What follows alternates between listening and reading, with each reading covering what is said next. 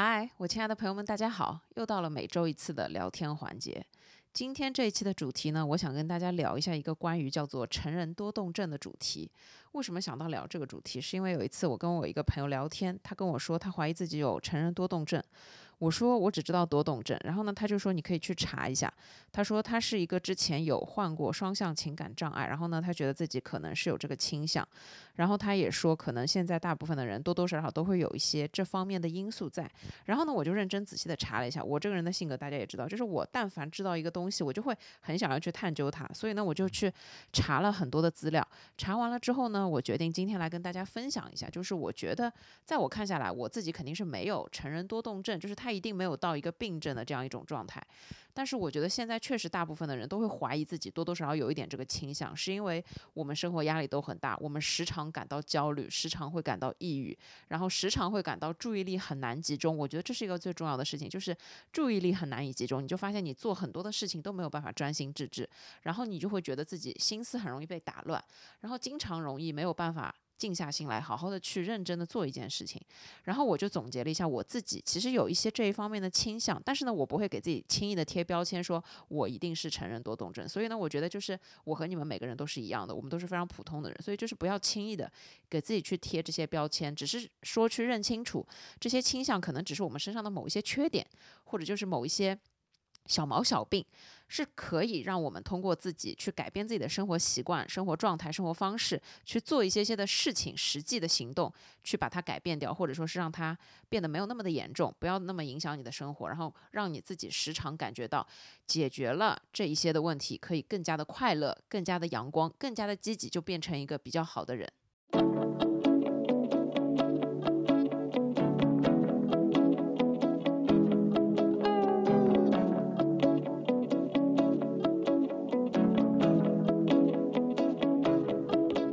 首先呢，我想先跟大家聊一下什么是成人多动症，它的一个确定的一个主要的一个诊断的标准。然后我想分享一下我自己觉得我生活当中会遇到的一些有点接近成人多动症的一些症状的表现形式。最后呢，我还是想说一下怎么去解决这件事情，怎么去提高我们的专注力。因为我觉得任何的坏习惯，你最终还是一定要去解决它，一定要去从自己自身出发去做一些事情，做一些改变，才能把这件事情变成一个不那么重要，不要。太影响你的生活，不要给你时常带来焦虑，然后去降低你生活中的这些焦躁不安，然后帮助你去提升注意力的。所以我觉得，就是我自己最近一段时间实行下来，我自己觉得我的注意力比之前要真的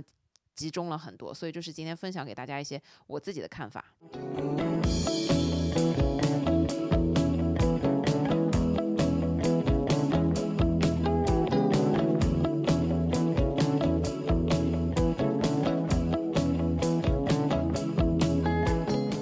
首先呢，我们来说一下什么是成人多动症。其实多动症我们都知道，就是从小的时候有一些小朋友在座位上就是扭来扭去、动来动去，没有一刻停得下来，做任何的事情他都一直不停的在动，就会被称为多动症嘛。然后我查了一下，其实多动症它的全称呢，一般是叫做注意缺陷与多动障碍，它是 Attention Deficit and Hyperactive Disorder。Disorder 就是已经到了一种失调的阶段，没有办法去控制的一个症状。在我查下来的资料里面，成人的 ADHD。患病概率其实只在百分之三到百分之五之间，但是呢，里面呢其实和儿童诊断的多动症没有太大的相关性。也就是说，成人的 ADHD 跟儿童的 ADHD 其实几乎是不重叠的。其中百分之九十的成人多动症是没有儿童多动症的病史的。但是我觉得成人多动症它要被确诊为一个症状，一个真的是一个病症的表现，它还是需要非常多的。检测你需要去做一个大量的题库，然后去做脑子里面相关的一些测试，才能去真的确诊。所以我觉得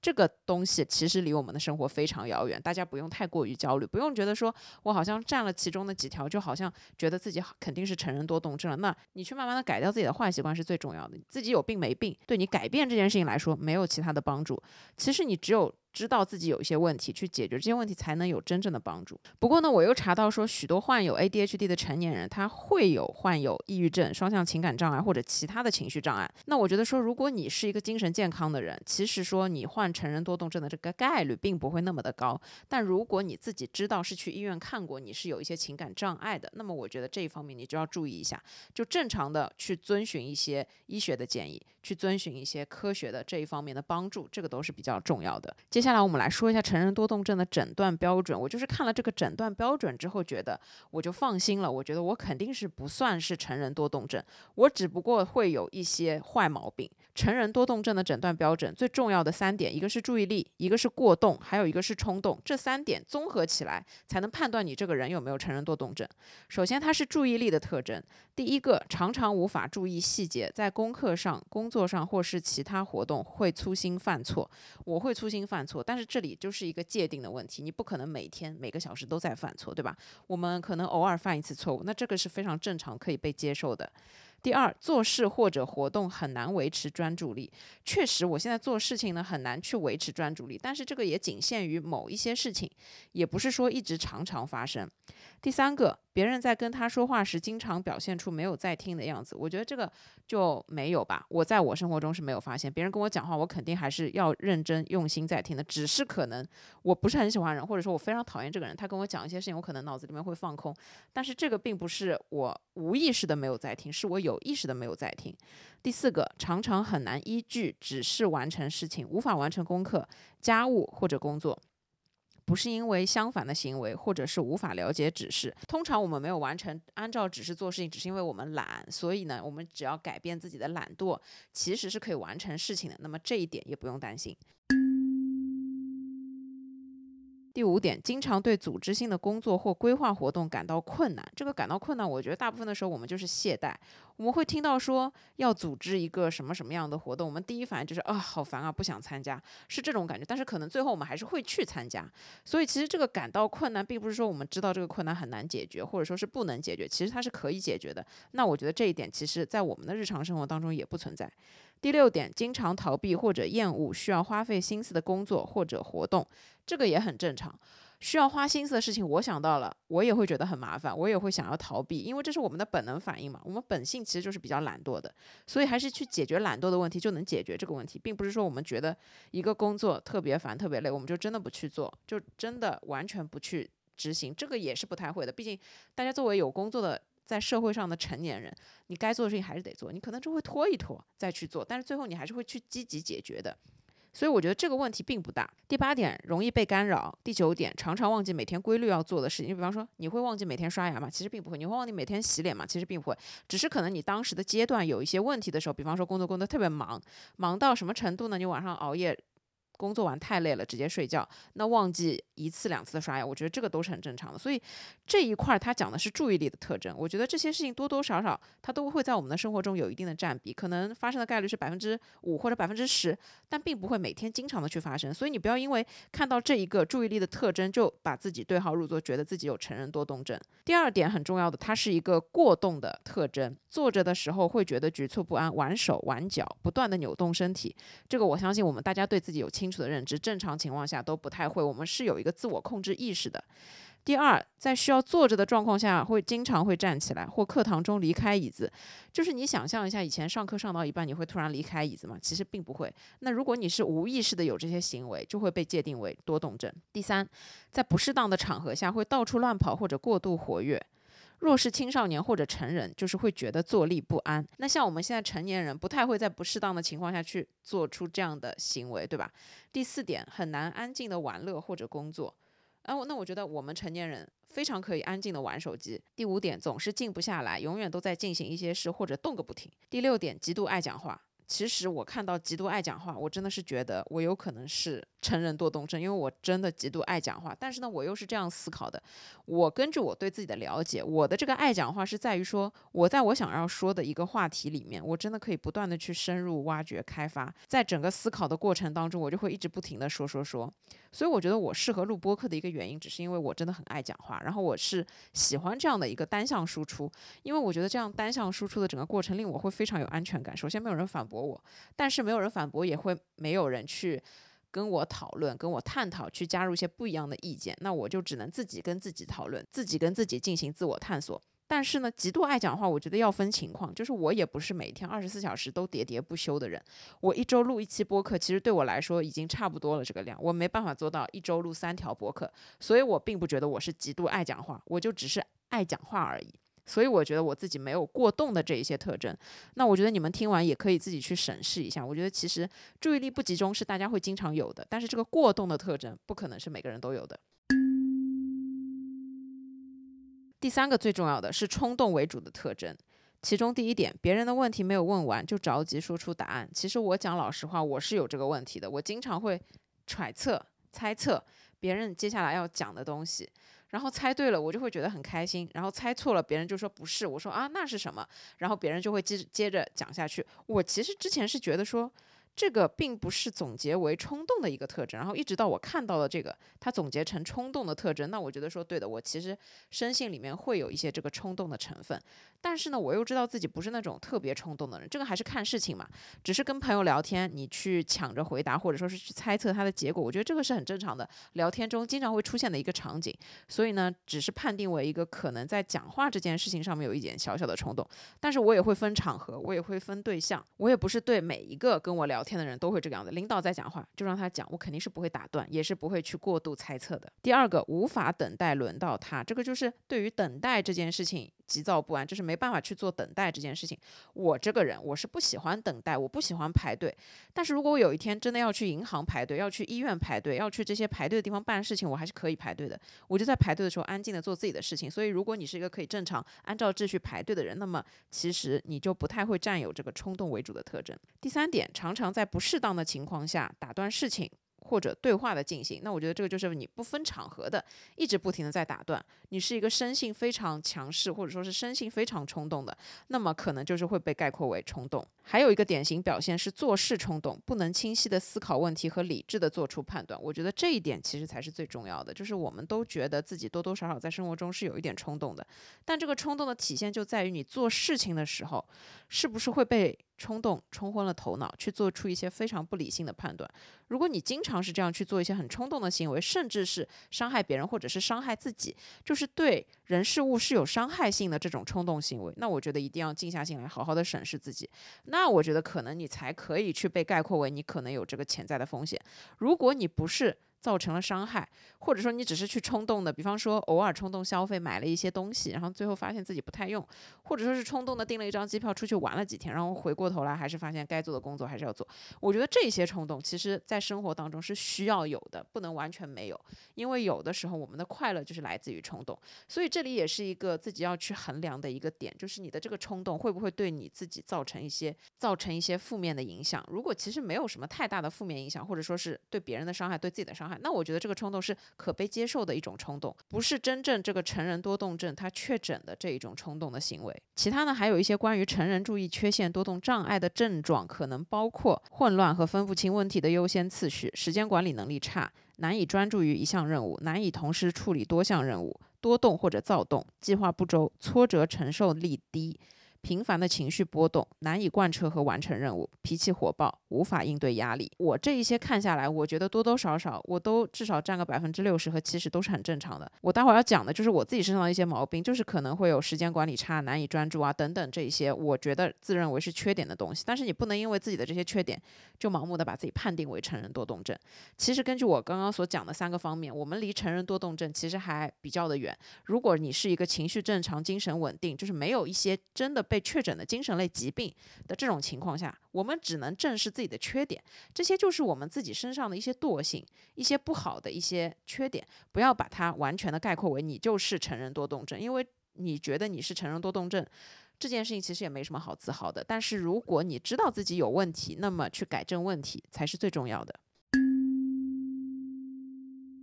解读完成人多动症之后呢，我们至少要清楚的、清晰的认知到。我们要去确诊这件事情，首先是要去医院做检查，其次呢，要从三个方面来判断，而不是单一的从一些比较表面的表现形式就确定自己好像真的有成人多动症。大部分的时候，只是因为我们是人，我们不是完美的，所以有这样一些缺点很正常，非常的正常。那接下来呢，我就想跟大家分享一下我自己的经历，就是我自己身上有哪一些问题，当时说让我一看会觉得自己好像有这一方面成人多动症的倾向。但是其实我自己知道，这只是我自己身上的毛病和缺点而已。不过呢，我觉得我还是在通过自己认认真真的生活，好好的去调整，慢慢的去改变自己的这些缺点。我概括了几点，首先第一点呢，就是我无法集中注意力。无法集中注意力做什么事情呢？这里我想说的是，我没有办法集中注意力看完一个视频。就是这个例子要怎么说？首先，因为现在视频铺天盖地，每天打开手机就是看视频，打开电脑就是看视频。我现在只有可能专注的看完一种，就是我想要看的剧，或者说是我想要看的电影，或者是我非常喜欢的 UP 主他们自己的视频。但是有一些时候，我觉得我在海量的主页首页刷的时候，我很有可能一个视频点进去看个几分钟我就退出来了，就是它可能五分钟十分钟，但我真的看不完。我那个时候就会觉得说，我好像很难集中注意力去看视频。但是呢，我自己觉得说。看视频这件事情，反正已经是我们生活当中没有办法去去除掉的一个事情了。然后其次，就因为我自己还是一个视频的创作者，所以我觉得我在看视频这件事情上面，可以接受自己不要看那么多海量的视频。但是其实我又觉得我喜欢看视频，我才会喜欢做视频，这其实是相辅相成的。那有一天，当我发现我没有办法集中注意力去看别人做出来辛辛苦苦做出来的一个视频的时候，我觉得我在。思考是不是我自己的专注力出了问题，我自己的注意力出了问题，我有这个注意力障碍。不过呢，我现在已经想通了，我没有办法集中注意力看完一个视频这件事，对我自己本人来说，其实不会有太大的影响。这其实并不会，我的生活并不会因为这件事情有一些不好的影响。所以我觉得这件事情就无所谓，我就去看一些我想要看的就可以了。你并不要觉得你没有办法集中注意力看一个视频，就表示你自己的注意力不够集中。其实可能只是因为它的内容不吸引你，可能只是因为那个人不太吸引你，可能只是因为你不太喜欢这一个类型的视频。又或者可能说是你当时心里积压了太多的事情，你没有办法静下心来专注的放自己去看这样的一个视频。因为如果你无所事事，你看一个也就看一个了；但如果你有很多事情要做的时候，你就没有办法仔细的静下心来认真的把它看完。我觉得这个是非常正常的。所以就是我想通的，就是我没有办法专注的注意力看完一个视频，这件事情其实很正常。我觉得每个人都可能多多少少对很多的视频都没有办法集中注意力完全看完的。那么也只是取决于情况、内容本身，仅此而已。不要去太多的跟这个专注力挂钩，因为我觉得现在的视频真的是太多太多了，我们的选择太多太多了，所以导致我们对自己的这些选择，我们要花时间去认真看完的视频会有很高的要求。那鉴于这个很高的要求，内容必须要吸引我，它必须要干货，或者是对我有用，或者是这个人我喜欢，或者是我看完之后可以轻松愉快，或者怎么样，所以这些都是很正常的。就是这个看视频的选择权，反正在自己的手里，你的专注力怎么样，你可以去合适的去运用，并不要觉得说。我看不完一个视频，我就有病。就是我反正现在是这样认为的。第二点就是专注的做一件事情会很容易被打断。我自己其实就是这个样子。我做一件事情的时候，我经常容易被自己打断，不是被别人打断，就是被自己打断。比方说，我现在静下心来，拿起一本书看，看到一页可能半页的时候，我脑子里面突然蹦起来一件事情，哎呀。我冰箱里面是不是有什么东西我要给它拿出来？然后我可能就会暂停，我就去冰箱里面把这个东西拿出来。拿出来之后呢，我可能就在厨房看到了其他要收拾的地方，我就开始收拾厨房，然后直接就忘掉了我在看书这件事情。这样子的例子在我自己的生活当中出现过无数无数的次数。我经常会做一件事情做到一半就去干别的了，并且就是为什么我觉得我要控制自己看社交软件的时间，就是因为。我打开一个社交软件，我可能今天我只是用来看一下我的数据，或者说是我要看一下我草稿箱里面没有编辑完的东西，我想要把它编辑完，又或者说我要定时去发布一个东西，就是我是有任务在身的。但是当我打开这个社交软件，我就被首页的东西吸引，然后就忘记了我要做的所有事情。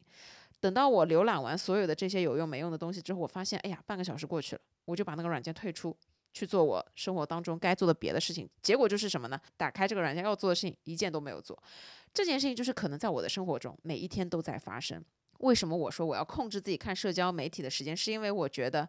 我只有这样做，我才可以不分心，我才可以不用去浪费时间，就是给自己睡前留半个小时玩手机。那这半个小时什么都可以玩，但是我如果在一天白天里面。不小心打开了这个社交软件，我就会停不下来，我就会收不住自己，然后就会影响自己要做的这件事情。我就经常是一个做同样一件事情，做到一半去干别的，其他还包括不限于我如果想要打开电脑剪辑视频，我可能打开电脑之后，我就不小心打开了 B 站，我就开始看视频。第三点，我想到的我自己就是一定要同时去做两件事情的时候，就是我在于。多任务同时进行的这个时候，我可能才会强迫自己把这两个任务完成。就是我没有办法专心致志的只做一件事，我不知道这个事无法集中注意力，还是可以集中注意力？我没有办法去界定，因为我觉得我要同时做的这两件事情，它可能一个是用到我的眼睛，一个是用到我的耳朵。就比方说，我们都很习惯在干家务的时候去听一些音乐，或者说是听一些播客。然后呢，我又很喜欢在我健身的时候去看一点书，或者说是健身的时候去构思一些关于播客的东西。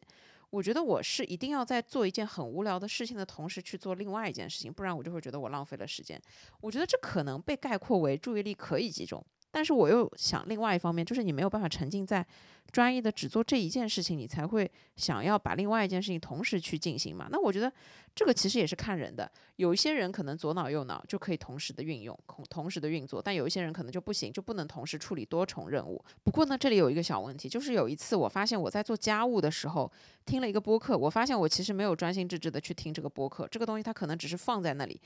其实他在讲一些有用的东西，但是我完全听不进，所以那个时候我觉得我好像没有办法同时听播客加上做家务，这样我听不到有用的东西，然后我做的家务可能也就是。反正就是会让我分心，但是如果听音乐可能就还好，所以我觉得这一点就是大家要看一下自己的一个生活方式和习惯吧。我觉得就是你在做一件非常无聊的事情，不太要动脑子的时候，可能你可以有这个大脑去接收另外一些信息的这个功能的区域。但是如果你同时在做一件需要花心思的事情，你再去做一件花心思的事情，可能这两件事情就无法并行。我觉得要这样说，除非是你在做一件非常无聊、不需要用脑子的事情的时候，那么另外一件事情你可。可以同时去做稍微用一点脑子的事情，但如果两件事情都很烧脑，如果同时进行，可能是真的不太好。我要改掉这个毛病。就是如果我在。整理厨房，但这个整理是需要花脑子的，是需要花心思去动脑筋怎么布局。我同时就没有办法去听播客了，我可能放个轻音乐就会比较的适合。那我像一边在开车，这件事情不太要动脑子，这条路线我也非常的熟悉，也不用听导航。那么这个时候是适合去听一些播客，对你有一些用的这个东西。所以就是两个事情，一一个是用脑子，一个是不用脑子，那可以一起做。那如果两件事情都用脑子，肯定还是要分开来做，因为如果都要用脑子的事情，你集中到一起做，你就会给自己有压力。产生，你就会让自己很焦虑。第四点，我觉得非常有问题的一个点就是时间观念很差。我不知道你们怎么样，我反正是印象中，从去年我们那个时候开始，四月份一直到现在，我整个时间观念都非常的差。我就是从每一天、每一周、每一个月这个概念都很差，我甚至没有办法脱口而出今天是几月几号，星期几。我知道今天是星期天。但是我要看一下，我才知道今天是几号，今天是什么日期。我自己印象当中不记得这个习惯，或者说是这种感觉是什么时候开始的了。但是我只知道它真的伴随我已经很久的时间。我一开始会把它归纳为新冠后遗症，哎，就是对时间概念的这个模糊，没有一个非常宏观的时间概念。但是我发现这个持续的时间也太久了吧，所以我现在养成的一个习惯就是一定要去检查我的日历，一定要去仔仔细细的看今天是几月几号，星期几。我要是不看的话，我就会没有这个概念。然后只有说，比方说，当我某一段时间要做特别的事情，比方说我之前出差几号到几号，那它是一个非常具象的，我会在大脑里面把它归纳好几号到几号。否则的话，我对于日期的这个概念就很模糊。我只知道现在是三月底，但具体哪一天，我要看一眼手机才知道。我并不觉得这是一件好事情，我觉得这是我的大脑在退化。我也不知道这种状况是什么时候开始持续的，反正我自己的自我感知就是这件事已经持续很久了。第五点就是记不得过去做过的事情。这个记不得过去做的事情是什么概念呢？就是。我定期会去做很多的事情，比方说定期的去做指甲，定期的去做睫毛，定期的去补眉毛。但是当我做完一遍这个事情，我过了一个礼拜去想，我上一次搞睫毛是什么时候？就像我现在，我根本想不起来我上一次去搞睫毛什么时候。我一定要去看我的消费记录，我才看到哦，原来我上一次搞睫毛是一个月之前。天呐，已经过了一个月，我完全没有这样的时间概念。就是对于我过去所有做过的一些事情。我的回忆非常的模糊，我觉得我记不住这些事情，甚至我记不得我什么时候跟我的这个朋友上一次见面，上一次吃饭是什么时候，完全都记不得。就像我这周五去见了一个朋友，然后我问他我们上一次见面是什么时候。虽然他也记不得，然后我也记不得。天呐，我真的想不起来，可能还是某一年的圣诞节一起吃过一次饭，然后就这样转眼过了一两年的时间，因为中间大家都各自在忙，都没有时间见面，就真的很夸张。然后我就是类似的想不起来跟这个朋友上一次见面是干嘛，我都要问人家。然后我想不起来我一个月之前去做了什么事情，想不起来我上一次去拳击课是什么时候，只有很近的事情可以记得，比方说上个礼拜的事情。但是可能一两个月之前的，你再往回到，你现在要是问我，现在三月底了嘛？你问我一月一号的事情，我可能记得；但是你问我一月底在干嘛，两月份在干嘛，我就完全想不起来。就是我的这种记不得过去做过的这些事情，这件事情令我真的是觉得我要老年痴呆症。我每次想到这件事情，都觉得我记不住事儿，一定是我脑子有问题，一定就是我最近太忙了，没有功夫去记这些事情。但是有一些事情的回忆，你又会历历在目。就比方说，我现在想得起来，我在香港每一天都是怎么过的，我在干什么，我吃了一些什么东西，这些我都记得。只是说有一些自己的一些那种小的碎片的活动跟做过的事情，真的就会不记得。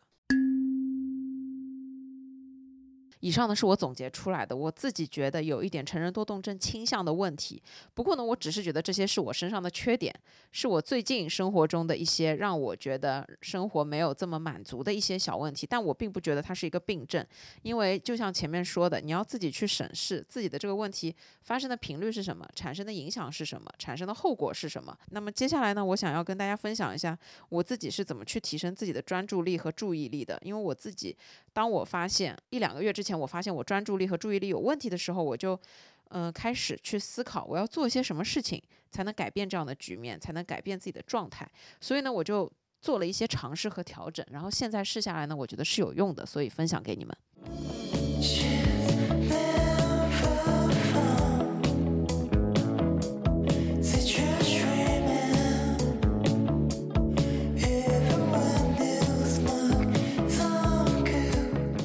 首先，第一点，你要提高你的专注力。最重要的一件事情，少看手机。这个少看手机是什么意思呢？就是我觉得我最近在试啊，就是比方说我周末在家，我会有自己差不多一两个小时的时间，我就故意不看手机，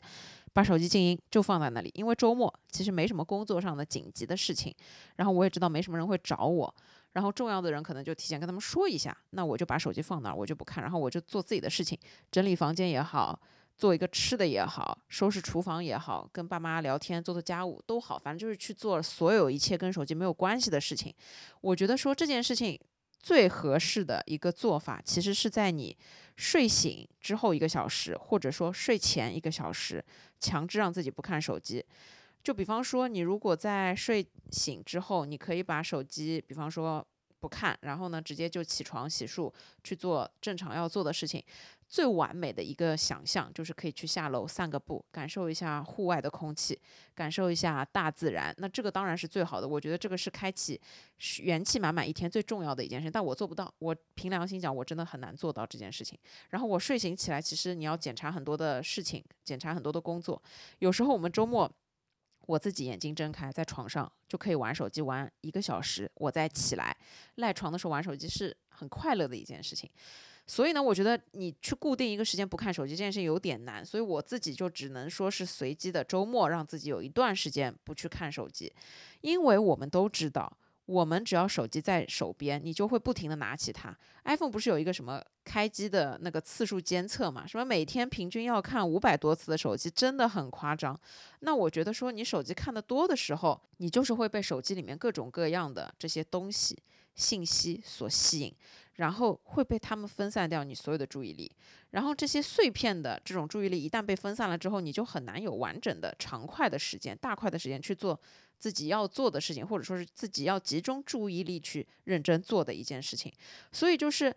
呃，强行的让自己不要看手机这么一两个小时，你就至少有了一两个小时可以用来专注在。别的事情上面，我不管你这个一两个小时是不是还是这边摸摸那边摸摸去做一些无关紧要的事情，但是不管怎么样，你有了两个小时不看手机的时间，首先这一点对于提升专注力是挺有用的。那我对自己来说，我当然希望要求自己尝试一下，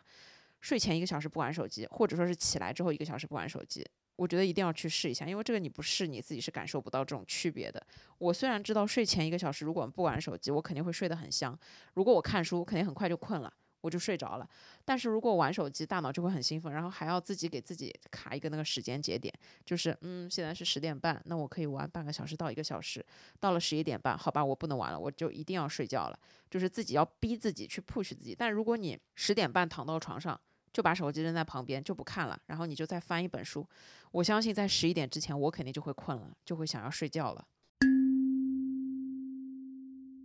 第二点就是去建立自己的时间概念，因为我自己知道自己的时间观念变得越来越差，对时间的概念也越来越差，所以呢，我现在就用了一个辅助的日历，它是谷歌的日历，它是一个应用程序 A P P，然后你在里面可以去根据每一天的日期去加自己的所有的活动、待办事项，包括提醒。然后为什么我之前知道谷歌日历很好用，但我一直就没有用？因为我觉得这种提醒类的手机自带的就用用可以了。然后我发现用了之后确实有点不一样。它的不一样在于什么呢？主要集中在以下几点。首先就是我在打开的时候，我如果在每一个日期上面加了很多我要做的事情，我就会强行的给自己大脑里面去灌输一个时间概念，因为我在对着这个每个月的这个日历的。呈现的时候，我能看得到我每一周做了哪些事情，我后面的几周要做什么事情，我之前的几周已经做了什么事情。这个时候，你就会觉得自己是一个超级有用的人类，你不会觉得自己每天都在无所事事。你看这个日历，看到自己做的所有的事情，今天开了会，明天去搞了指甲，后天去打了拳击课。然后下个礼拜约了客户要见面，然后下周要交一个方案，然后下下周你要做出一个视频要发布，等等的。你在宏观的看的时候，你会觉得自己这一个月很充实，你做了很多的事情，觉得自己是一个非常有用的人，然后你得到了成就感、满足感，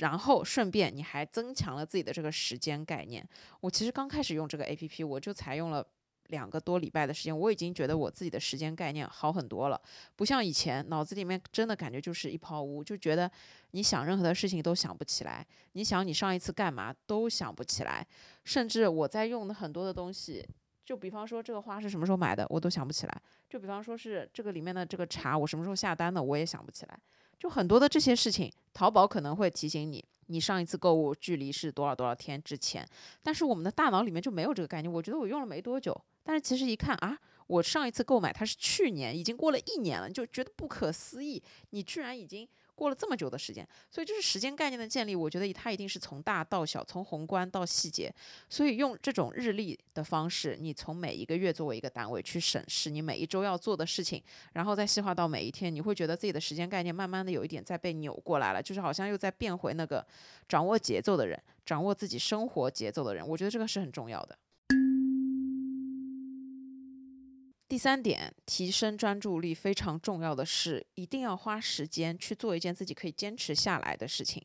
这件事情也可以是非常无聊的一件事情，可以是很单一的一件事情，它可以是没有任何好的或者说是巨大的成果导向的事情。但是它要是一件简单完成的，你愿意去花时间做的。你可以静下心来去做的，然后在整个过程当中，你可以完完全全的沉浸在里面，不分心。那这样的事情就可以。就举一个例子，我自己做过一些无聊的事情，特别特别特别的无聊。我跟你们分享一下我最近这段时间做了哪些事情啊？首先就是我在做归纳这件事情，归纳这件事情真的是非常非常的费时间，非常非常无聊的一件事情。但是呢，其实它的成果见仁见智。你如果归纳的好，你的想法够好，那归纳成果就会让你觉得很开心。我上个礼拜周末在家里面，我就之前就下单了很多的收纳的小瓶子，收纳的那个调料瓶。然后呢，那每个瓶子其实你收到了之后都是要拆开的，然后从拆箱开始，把每个瓶子拆开，把每个瓶子洗一遍，然后烘干，然后把所有的东西装进去，然后再贴标签。然后我还一边在拍视频，这整件事情花了我可能有四五个小时的时间。真的，你看起来很简单，就几十个瓶子，然后就往里装东西。看起来是一件很简单的事情，但其实花了我很久的时间。然后我在做完这整件事情的时候，我的整个过程当中，首先我是集中注意力的，首先我是沉浸在这件事情里面，因为我真的很想要做这件事情。包括就是当我做完了之后，我看到一排非常整齐的调料罐，我内心无比的舒畅。我跟你们讲，我作为一个上升处女座，我做这种事情真的是非常非常非常的开心。虽然我标签贴的还是高低不一，最后看到这个高低不一的标签，我还是有点难过。但是我觉得说没关系，我用完了之后，第二次换的时候我可以贴贴整齐，对吧？下一次再给自己提一点要求，所以没关系。然后我那天就是做这样一件简单的事情。就是你说它简单，非常简单，每个人都可以做。你说它无聊，真的很无聊。你就是一直不停的在重复同样的动作，重复了好多遍。然后还有就是我买了很多的亚克力的那种密封罐，然后去装我所有的五谷杂粮。你们真的不知道我家里的五谷杂粮有多少。我整理出来之后才发现，天呐，我一个人居然要吃这么多品种的五谷杂粮吗？我真的吃得完吗？但是 anyway，我整理完了之后，真的就是很舒畅。这个整理的过程也是非常的无聊，从开箱、拆包装。每一个塑料纸拆开来，每一个盖子打开，然后把每个罐子洗一遍，把每个罐子擦一遍，然后再思考把所有的东西以合适的尺寸装进去，装进去了之后再把它们排列到一起，放到一个合适的位置，去思考自己在使用的过程中，什么东西用的多就放的靠外面一点，什么东西用的没那么多就放里面一点，但是又要考虑到你方便去拿到这个东西，这整件事情就加起来。跟前面调料密封罐一样，这两件事情我是同一天做的。我从早上九十点钟一直干到了下午六七点，就真的很夸张。中间就是简单的吃了一点东西，但是这一整天下来，我觉得我的注意力得到了一些提升。提升的点在于说。我其实，在出差回来之后挺焦虑的，因为我真的有很多很多的事情要做，工作上有很多的事情欠的债，然后自媒体又欠了很多的债，同时呢，生活当中又有很多的事情七七八八，然后你还要社交活动，你还要去见朋友，然后我还要运营各种各样的粉丝群，然后还要在各种各样的这种保持一定的活跃度，其实我蛮焦虑的，然后我就一直觉得说这样的状态不行，我每一天。早上起来，我觉得很焦躁不安，就是跟你们说老实话，我香港出差回来之后那一周，我其实都没怎么睡好，因为事情实在太多了。然后我那一周都是挂着黑眼圈，明显的感觉到自己挂着黑眼圈，因为晚上你下班回到家要搞视频，第二天很早，我的生物钟八九点、七八点就又醒过来了，所以睡眠其实是比较欠缺的。然后呢，又加上各种各样的事情，虽然没去健身，每天累得跟狗一样，每天早上起来就浑身酸痛。然后我觉得就那一天收纳。这一天，我觉得对自己是进行了一个疗愈的一个过程。就是那一天的收纳虽然也很累，我真的站了一整天在厨房，但是我就觉得，因为我中间也没看手机，我也没听音乐，我啥也没干，我就是专心致志的在做这件收纳的事情。所以我觉得等我做完了。所有的这些事情之后，我发现我的满足感和成就感，它可以爆棚，就是爆棚到把我所有不好的这些情绪，把我的这些焦虑，通通都压下去了。我不知道你们有没有过这样的体验，就是当你在非常焦虑的时候，你去做了一件自己很想做的事情，然后你就感觉到内心是平静的，你的焦虑不见了，它蒸发掉了，你感觉不到这种焦虑，你会觉得自己可以信心满满、自信满满的去面对第二天所有的事情，去面对你要做的所有的事情。我觉得这个是。收纳，或者说是提升自己的专注力，或者说是沉浸于一件很无聊的事情里面，去帮助你提升你的专注力。一件很重要的一个点就是，当你在整个过程完了之后，你会觉得收获的这些东西，其实我觉得它就是激素的分泌。它就是带给我们情绪的一种治愈。我会觉得说，不好的情绪是来自于我们的激素，好的情绪也是来自我们的激素。所以呢，我们要去做很多无聊的事情，让这些好的激素分泌出来。这样呢，不好的激素就不会分泌出来。因为你在分泌一个东西的时候，另外一个东西就会相对来说比较低。不是说让它完全不分泌，不分泌是不可能的。但是它们一定是在一个和谐共存的情况下，在一个不会让你非常焦躁不安的情况下。就比方说，你的焦虑这么多，你的多巴胺只有这点。那你整个人状态肯定不好，但是你去分泌内啡肽，去做一些无聊的事情，去分泌多巴胺等等这些快乐激素，到了这样的情况，你发现你的焦虑不安，哎，好像是持平的，又或者说低很多，你就会觉得生活还是充满的好的事情，生活还是充满了能量，自己还是充满了能量，这个是比较重要的。所以我觉得去提升专注力，就是去分泌快乐的激素，去分泌让你内心能获得平静，让你可以。静下心来，认认真真去做的，然后所有的这些事情其实都可以根据每个人的情况不一样。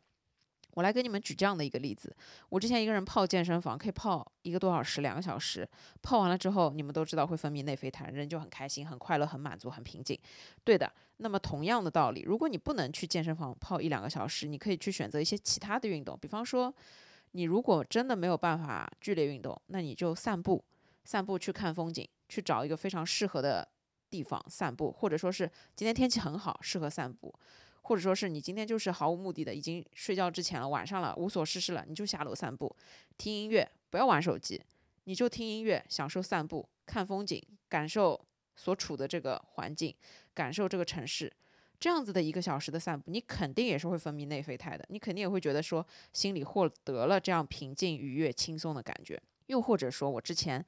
去打拳击。为什么会选择打拳击？很多人问我为什么要去学拳击。其实讲真的，女性的这个力量，你再怎么练，你也打不过男人。你要正当防卫，还不如在马路上遇到危险撒腿就跑，这个是最有用的。但是学拳击，为什么我当时会习惯下来？又或者说是当时坚持了很长的一段时间，是因为我发现我那段时间确实没有一个可以让我集中注意力的运动。我去健身房可能就顶多四五十分钟，非常的挤出时间来，然后又觉得说状态不太好，不太想要自己一个人练。然后我去尝试了拳击课，由于它是对我来说全新的一个运动竞技类的东西，我不会，那我要学。我在学的过程当中，我发现你是在纠正自己的细节，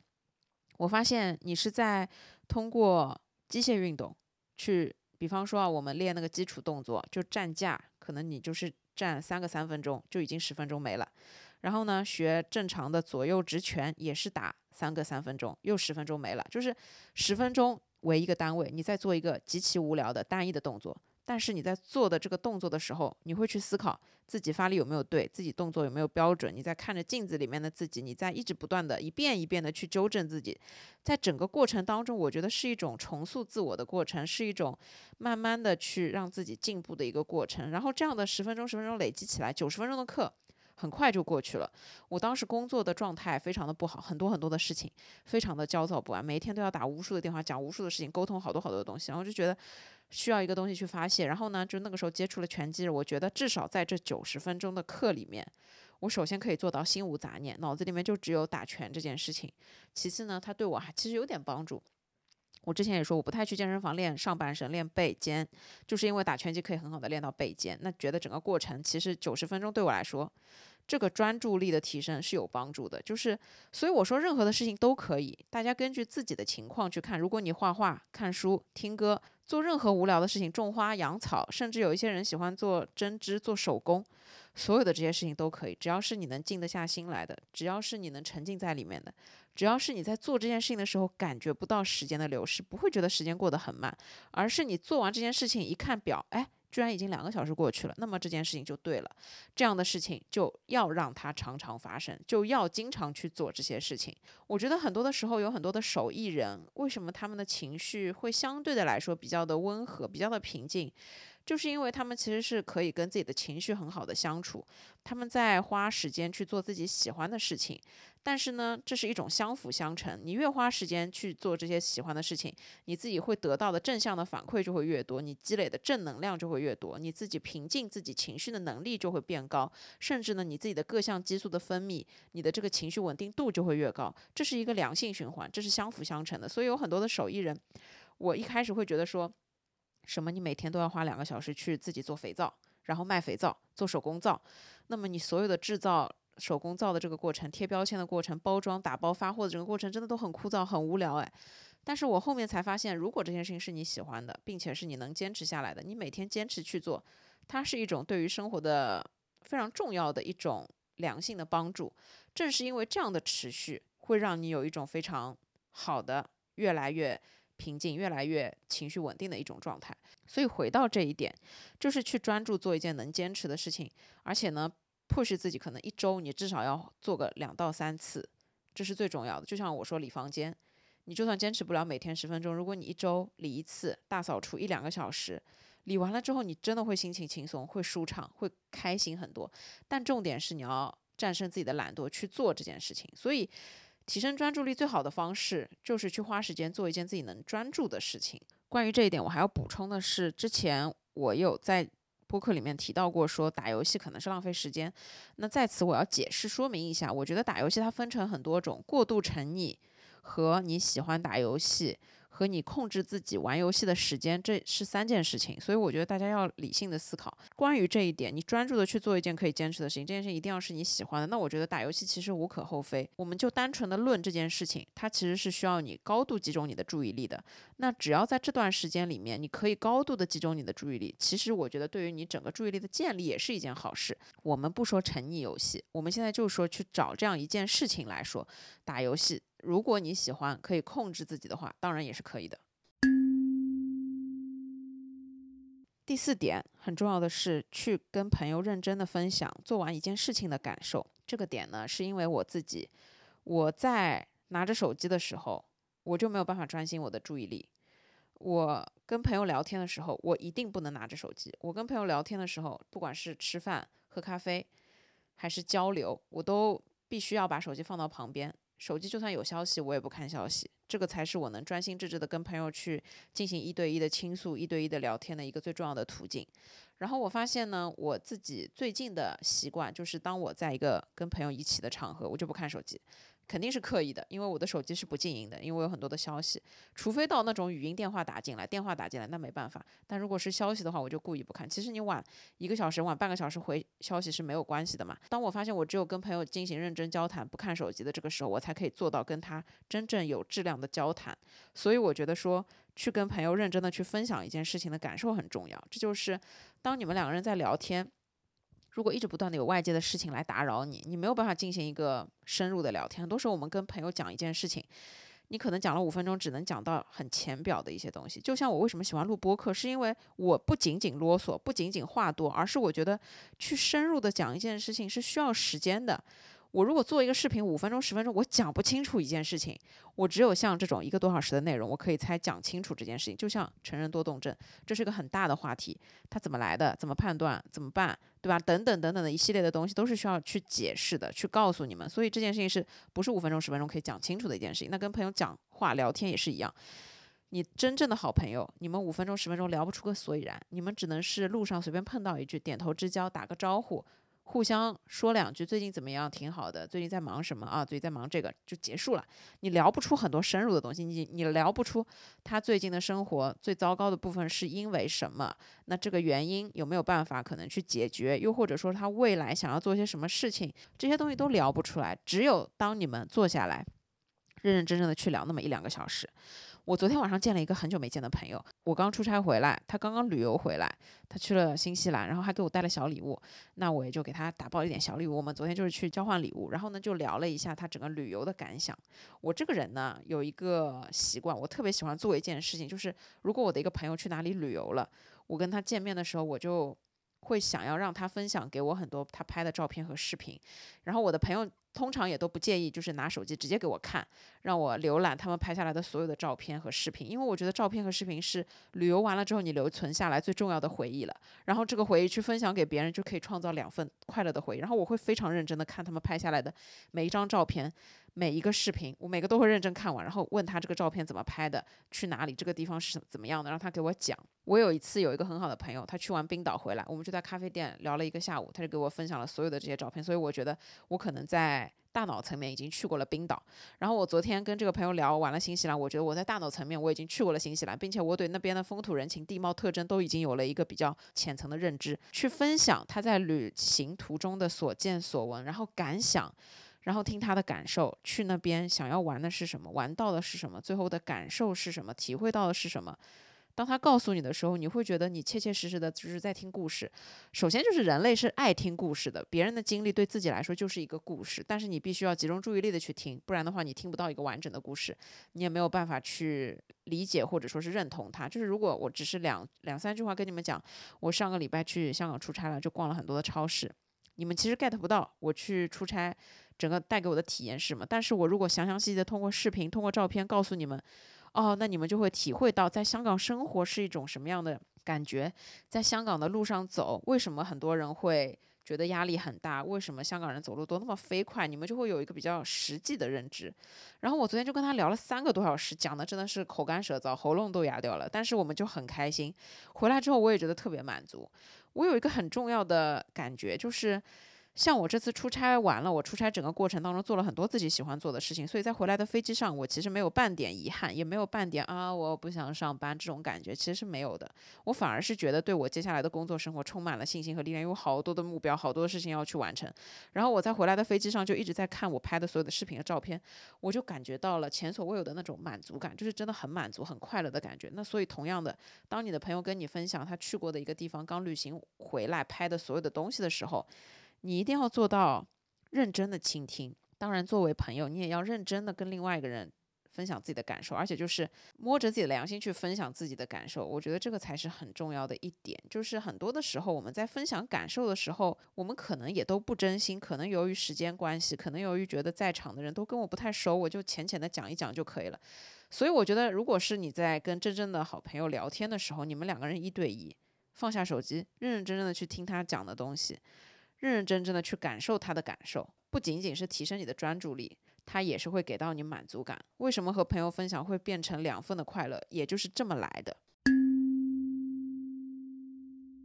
最后一点呢，我想说的是，一天只安排一件事情，不要给自己太多的多重任务。有时候多重任务就会让自己非常的焦虑、焦躁。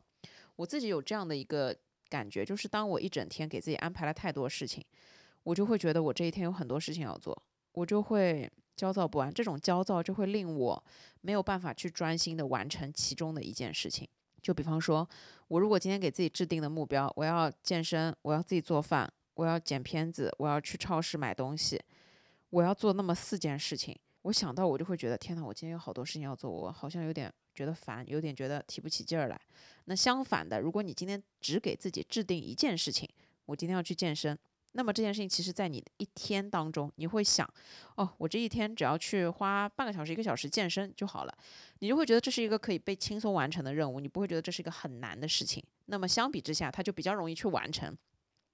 有时候我听我爸妈讲，他们说什么年纪大了退休在家没事情做，一天就只做一件事情。比方说今天去医院配药，那么今天就只做配药；比方说明天要去买一点吃的，那明天就去菜场买吃的。他们会这样子分开来，一天只做一件事情。我一开始会觉得这是一种。效率很低的表现，我觉得说这是一个没有必要，这是因为你们退休了，时间那么多，你们才可以这样去安排。但是现在我觉得其实并不是，我们做很多的事情，跟我们去做好很多的事情，它是不一样的。我们去做很多事情，如果每件事情都做不好，其实还不如不做。那如果我一天只做一件事情，我至少确保这件事情我可以做好，那对于我们来说，其实才是有用的嘛。毕竟你做好一件事情带给你的成就感和这种。力量才会更大，而不是你每件事看似都做了，但每件事其实都没做好。你看书只看了五分钟，你健身只动了五分钟，你去收拾房间只收拾了一个小角落，你好像三件事情都做了，但你三件事情都没做到位，那怎么说呢？所以我自己的一个做法就是，我说我每周录一期播客，我就安排礼拜天来录播客。虽然我这个说过很多次，但我想说的就是，我这样子，当我在规划我自己的礼拜五晚上、礼拜六、礼拜天。唯一的休息时间的时候，我想到礼拜天，我只要做一件事情，就是录播课，我就会觉得很轻松，我就会觉得这件事情，我如果早上起来状态好，我就先录掉；我如果下午比较闲，我就下午录掉。如果实在白天都没有状态，没关系，我晚上吃好晚饭也可以认真的来录加剪辑。那不管怎么样，我这一天总是可以把这件事情保证质量的去完成的。但如果我今天又要约朋友出去吃饭，我又要去健身房，我又要录播客，我就会觉得说。不行，我这三件事情压到一起，我绝对做不了。我哪一件事情可能都都没做好。这种如果可以自己去安排计划的事情，你就不要去过度的分散掉自己的注意力，不要去过度的给自己一些压力和焦虑感，因为你有时候就是因为给自己多重布置任务，你才会觉得说自己好像每天都处在高压之中。如果你能接受自己一天只完成一件事情，虽然看起来效率很低，但只要你把这件事情做好。那么就没有效率这件事情，效率是存在于你一定要把事情做得又多又好，它才是一个效率的体现。如果你不能做得又多又好，它不好了，它质量下降了，那我觉得就不是高效了。所以呢，就是任何事情还是要分清主次，然后分清楚自己的一个状态。有时候一天只安排一件事情，我并不觉得这是一个不好的事情，我觉得这是可以提高我们自己的一个注意力的。因为只有当你的专注力和注意力提高了，你集中了注意力。你真的才能把这件事情做好。就是我集中注意力的时候，我可以把很多的事情都做得很好。但我集中不了注意力的时候，我就是我站那儿思考半天，最后啥事儿可能都没做。那接下来呢，让我总结一下。总而言之呢，成人多动症它是一种病症，它是一种失调的行为。它只要不是在我们的日常生活当中对我们真的造成了很重的影响，或者说一直不断的频繁的在发生一些自己不可控的行为。就是如果你跟人家约好的时间，你每次都忘记提醒了，你也忘记，你就是大脑一直在处于无意识的状态，又或者说你是有精神类的这些之前确诊过的小小的问题，那么我觉得其实我们可以心平气和的去接受这件事情，就正视它不是成人多动症，你顶多把它称为我可能有点像成人多动症，但是呢，鉴于我前面所说的所有的东西，你要综合的从三个方面来看，第一种是专注力、注意力，第二种是你的冲动行为。还有一个是过动的特征。我们之所以是人，就是因为我们有很多的缺点。人就是人，认清自己是一个普通人，接受自己就是有缺点，接受自己就是会懒惰，就是会拖延，就是会有集中不了注意力的时间。当然，很多的时候是因为我们的外在，很多的时候是因为我们的内在。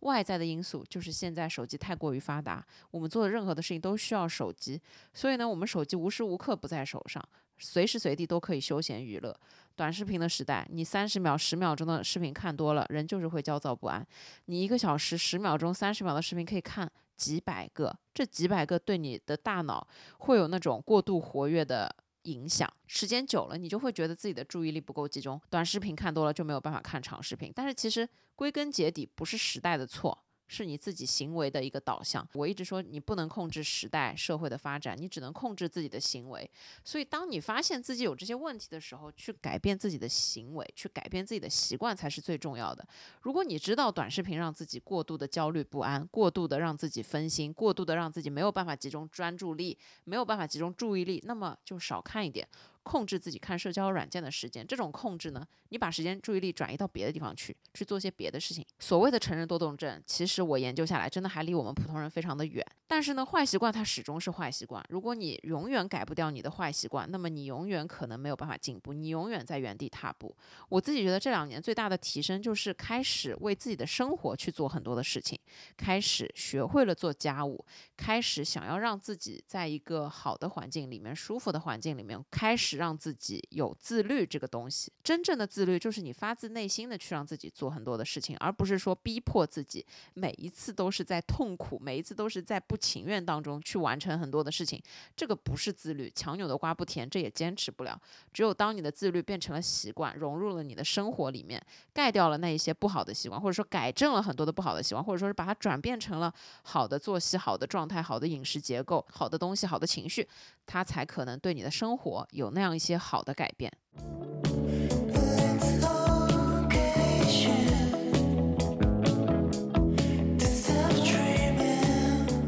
所以呢，综上所述，在我们现在所处的社会里面，作为一个成年人，有工作的成年人，我觉得专注力不集中，注意力不够集中，这很正常。但是呢，你自己去衡量一个发生的时间和它的。概率，你只要把它控制在一定的范围里面，它就不会对你的生活造成影响。也不要自己去贴标签，自己就是成人多动症了。另外就是最重要的一点，提高专注力，让自己注意力集中，确实是一个非常重要的事情。这样才能去做好每一件事情，这样才能去完成每一个自己给自己定的任务和自己要做的所有的事情，这是非常重要的。好了，我亲爱的朋友们，那以上呢就是今天这一期关于提升专注力。